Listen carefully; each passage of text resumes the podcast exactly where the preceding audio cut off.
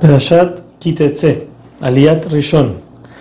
Siguiendo la perashat pasada, la Torah nos cuenta ahora sobre, sigue contando sobre las leyes de la guerra que no son obligatorias.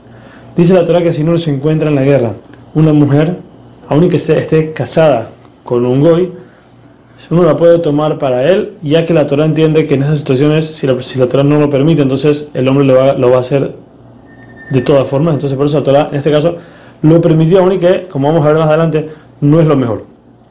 Puede traer a esta mujer goya, no judía, a su casa y tenerla con él. Pero antes de que se case con ella, tiene que hacer un proceso. Este proceso implica, primero de todo, las mujeres cuando iban a la guerra tenían, para seducir al enemigo, se ponían ropas muy bonitas, había que cambiar las ropas, ponerles ropas feas.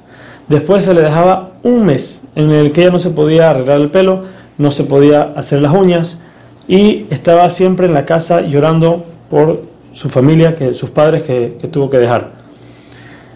Ella tiene que estar en la casa donde el hombre se encuentra, ¿para qué? Para que el hombre esté todo el día entrando y la ve llorando y la ve llorando y así se le haga, se le haga desagradable y no la quiera más.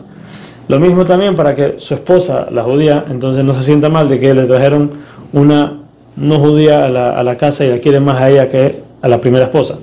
Por eso la Torah nos dice que hay que hacer todo esto. No solo eso, como seguimos en el siguiente paso de la perashá, vamos a ver que el que tiene esta mujer al final, ya que la, la tomó simplemente por un hecho de, un deseo que tenía, al final la va a llegar a odiar. Que es lo que sigue la perashá diciendo, que si una persona tiene dos esposas, una que quiere y una que odia, entonces ¿qué pasa? Sabemos que a los hijos, al primogénito del padre, se le da el doble en la herencia. Quiere decir que si son tres hermanos, dividimos la herencia en cuatro y el primogénito recibe como si fueran dos personas.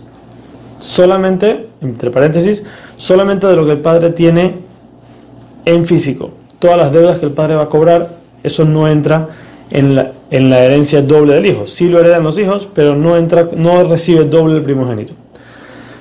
Regresando a nuestro tema.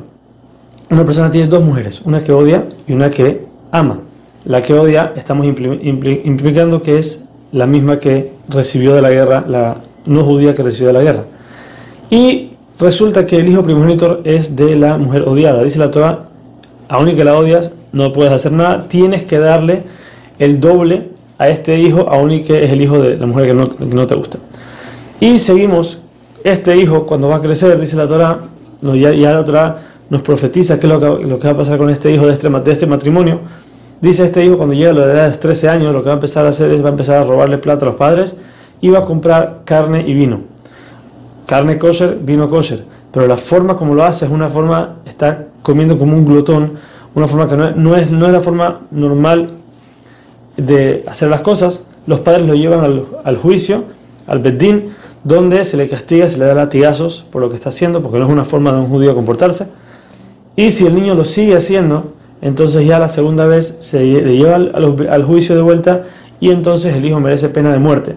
¿Por qué pena de muerte? Dice la Torah entendió que este niño, si a los 13 años ya está haciendo estas cosas, va a llegar a un punto en que se va a acabar la plata del padre, no va a tener más lo que robarle para poder comprar y, y hacer sus cosas que él quiere, entonces va a llegar a salir a la calle, a robarle a la gente. Por eso la Torah dice, antes de que pasen cosas peores, prefiero que muera libre de pecado. Y este es uno de los casos, hay ciertos casos en la Torah donde hay que hacer ajrazá. Ajrazá significa que hay que proclamar en público que tal y tal persona murió por ser Ben Soler More, por ser este niño descarrilado, para que la gente escuche y aprenda y no y trate de, de no pase en su casa.